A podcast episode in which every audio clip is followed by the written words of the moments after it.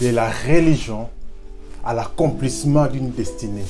Comment l'apôtre Paul a atteint la mission, comment il pouvait dire à la fin, j'ai combattu le bon combat, j'ai achevé la course et désormais la couronne de gloire m'est réservée. Vous savez, nous sommes dans un temps de la fin.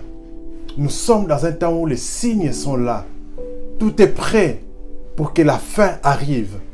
Et nous, enfants de Dieu, nous devons nous focaliser sur la mission.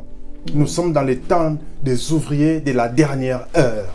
C'est le temps où chacun doit hâter les pas pour servir son Dieu.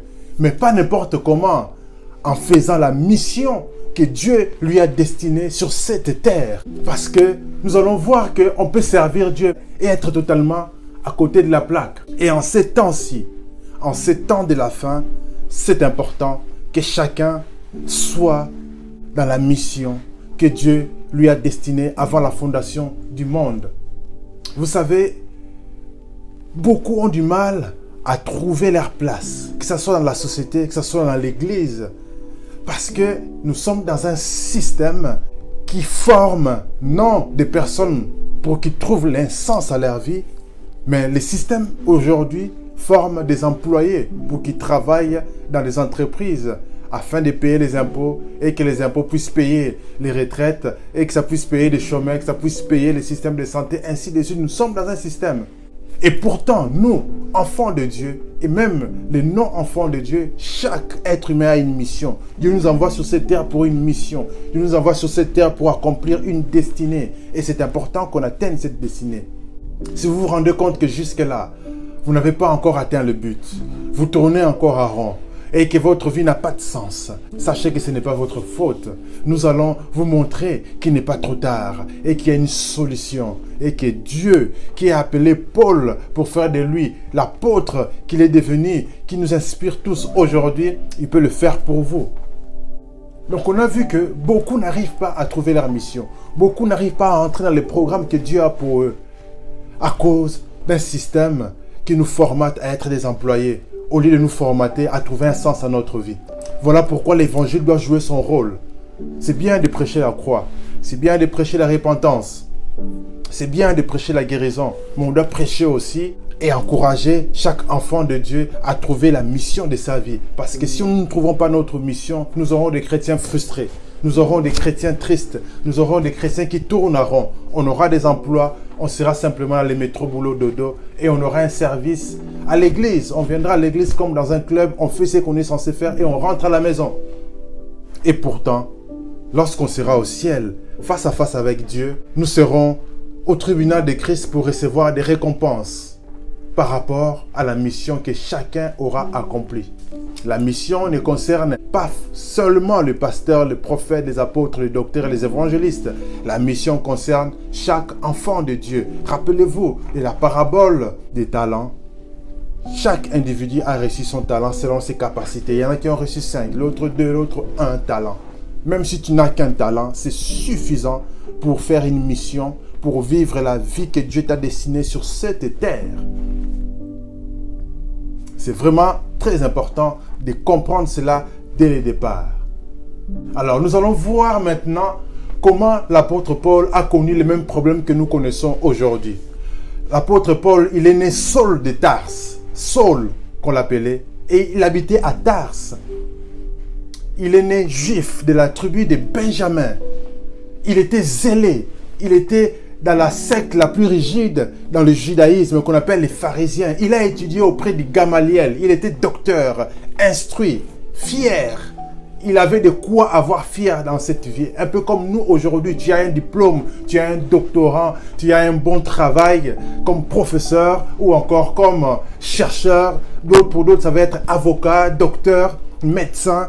Il y en a d'autres, c'est ingénieur, consultant, informaticien, psychologue, ainsi de suite, ce sont des métiers dont on est fier de dire, tiens, moi j'ai un doctorat en tel, moi j'ai un master en tel. Paul, toutes ces choses pouvaient les considérer comme de la boue. Que ce soit les diplômes, que ce soit les rangs, que ce soit à ses origines. Il considérait ça comme de la boue parce qu'il avait compris l'essentiel c'était la mission, l'essentiel c'était Christ. Et donc lui qui était zélé d'un zèle amer, d'un zèle excessif, d'un zèle non équilibré. Il croyait servir Dieu, mais il était simplement dans la religiosité. Il était simplement dans une religion. Et pendant qu'il était sur le chemin des masses, lui qui avait cautionné la mort d'Étienne, premier martyr du christianisme, et il était sur le chemin avec un zèle pour arrêter les chrétiens. Et là, il rencontre Christ sur le chemin de Damas. Sa vie bascula. Il est tombé. Il entend la voix du Seigneur qui lui parle en disant Saul, Saul, pourquoi me persécutes-tu? Il dit Mais Seigneur, qui es-tu? Il dit Jésus, c'est moi que tu persécutes. Ah bon? Ah oui. Quand tu persécutes l'Église, c'est moi parce que l'Église, c'est mon corps. Alors, on lui dit Va à Damas. Tu vas rencontrer une personne qui va prier pour toi. Et effectivement, Dieu a parlé à Ananias. Ananias arrive, il prie pour Paul. Et Paul, les écailles de ses yeux tombent, il commence à voir, il se fait baptiser et il commence à prêcher déjà parce qu'il est toujours zélé. C'est son caractère. Mais il rencontre des oppositions parce que ce n'était pas encore le moment pour lui de prêcher. Du coup, on va les sauver, on l'amène à Jérusalem. À Jérusalem, il veut prêcher encore les hellénistes. Il essaye de prêcher encore. Il était pressé, comme des jeunes gens que je vois aujourd'hui. Il connaît à peine un verset, il commence à faire des lives, il se prend pour un prophète, il se prend pour un apôtre. Ou encore, ça me fait rire, je vois des jeunes gens à peine mariés, ils commencent déjà à donner des conseils de mariage sur Internet.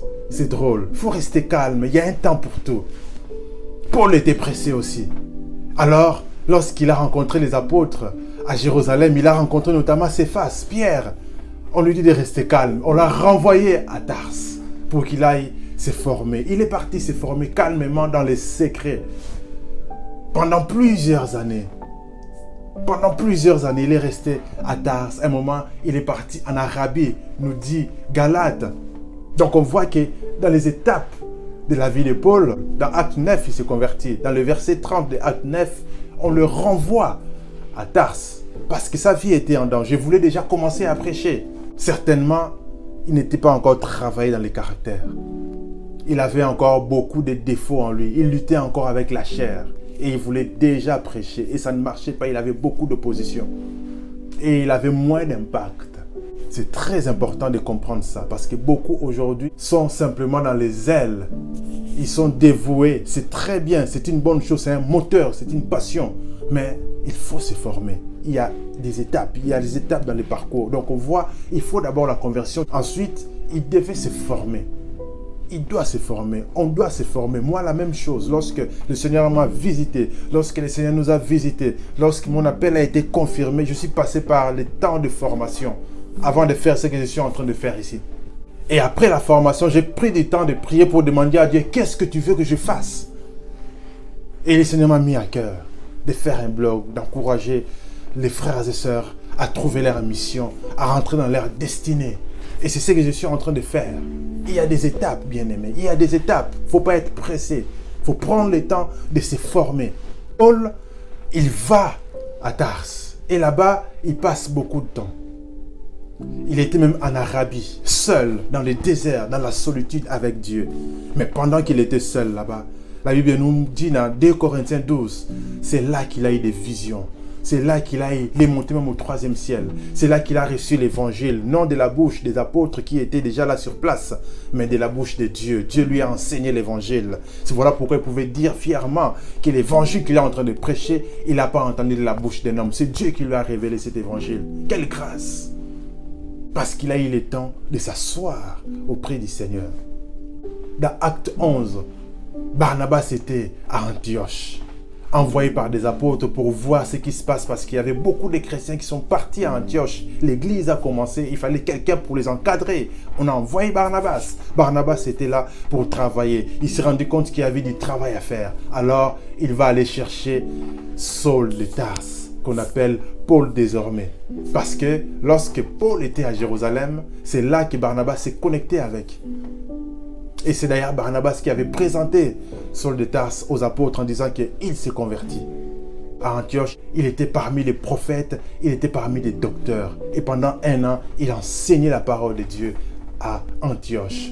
C'était déjà une étape dans sa mission. C'est comme ce que je suis en train de faire ici. C'est une étape. Je sais que plus tard, je vais faire encore autre chose. Donc, il y a des étapes dans le ministère. Et après cela, Un an plus tard, acte 13, on voit que pendant qu'il priait, les docteurs des prophètes à Antioche, ils priaient et le Seigneur parle en disant Mettez-moi à part Saul et Barnabas pour la mission. Et là, Paul entre pleinement dans l'appel que Dieu a pour lui, dans la mission que Dieu a pour lui, l'apôtre. Vous comprenez bien, aimé Le parcours est très important de comprendre le parcours. Il faut faire confiance au parcours parce que pendant le parcours, il y aura des épreuves. Paul, lorsqu'il était en Arabie, dans le désert, il était seul. C'était des temps de solitude. Parfois, tu seras seul. Parfois, tu seras loin de tes amis. Parfois, tu seras loin de tes proches. Moi, ça m'arrive. Ça m'est arrivé et ça m'arrive encore aujourd'hui. On passe par les temps de solitude, on passe par les temps des épreuves, des temps de confusion, des temps d'incompréhension, des temps d'épreuves, des temps où il y a des humiliations. Mais il faut traverser les épreuves. Il faut rester en paix. Il faut traverser ces épreuves parce que derrière, il y a une mission que tu dois accomplir. Parce que si tu ne traverses pas les épreuves, comment tu vas comprendre les gens? Comment tu vas comprendre la souffrance des gens si tu n'as jamais souffert? Voilà pourquoi Dieu te traverse cela. Parce que ce qui produit en toi la mort va produire la vie pour les autres. Ce qui produit pour les autres la consolation va te produire la douleur. Tu as souffert pour consoler les autres. Et lorsque tu as souffert, c'est pour la consolation des autres. C'est très important. Voilà pourquoi il était capital pour Paul de traverser ces parcours. Vous vous retrouvez peut-être dans ces parcours. Je ne sais pas à quel niveau vous êtes dans votre parcours, mais c'est important de faire confiance au processus. Alors vous allez me dire dans les commentaires à quel niveau vous êtes dans votre parcours. Et quels sont les challenges, quelles sont les luttes que vous avez dans ce parcours Et en quoi est-ce qu'on peut vous aider dans ce parcours C'est très important. Alors, après ce parcours, on va comprendre que Paul, s'il est arrivé là, il avait des secrets, il y a des choses qu'il avait compris. Et ce sont ces choses-là qui l'ont distingué des autres apôtres. Voyons cinq secrets de la réussite de Paul. Premièrement, on voit la passion, les ailes. Paul, ce qui le caractérise, c'est les ailes. Et puis qu'il était pharisien, jusqu'à ce qu'il se convertisse toujours zélé, toujours déterminé. On peut lire dans les actes des apôtres, lorsqu'on lui dit ne va pas à Jérusalem, il dit je vais aller. Il était zélé. La souffrance ne lui faisait pas peur. La souffrance ne pouvait pas le freiner parce qu'il savait qu'il devait faire la mission. Ce qui caractérise Paul, c'est la détermination. Deuxième secret, Paul était déterminé. Il nous faut être déterminé à les parcours parce qu'il y a de quoi se décourager. Il y a des souffrances, il y a des combats, il y a de quoi baisser les bras. Mais il faut être déterminé, les yeux fixés sur la vision. Voilà pourquoi le même Paul pouvait dire, je ne résistais pas à la vision céleste, parce qu'il avait les yeux fixés sur l'objectif, les yeux fixés sur Christ qui est l'objectif, la vision céleste qu'il avait reçue. Troisième secret, on voit de Paul, il était patient à toute preuve. Il pouvait le dire dans 2 Corinthiens 12, que voilà, il a montré les signes de son apostolat, patient à toute preuve. Il a connu les calamités, il a connu la disette, la mort, les lapidations, les naufrages. Il a connu des épreuves de tout genre. C'est peut-être l'apôtre qu'on a le plus persécuté. Les lapidations, il tombe comme mort, mais il se relève, il continue à les prêcher. C'est incroyable quand vous lisez les actes des apôtres. C'est incroyable cet apôtre Paul. Rien ne pouvait l'arrêter. Patient à toute épreuve. Ce qui faisait aussi la caractéristique de Paul, c'est sa spiritualité. Certes, il n'a pas vécu avec Christ, mais c'est comme s'il avait vécu avec Christ. Il t'explique Christ au travers des écrits dans Éphésiens, dans Colossiens, dans Romains. Il explique l'évangile. C'est incroyable parce qu'il avait une spiritualité très élevée. La spiritualité n'est pas la religiosité. La spiritualité, c'est pas l'effet d'être prédicateur. La spiritualité n'est pas l'effet d'être louangeur, louangiste.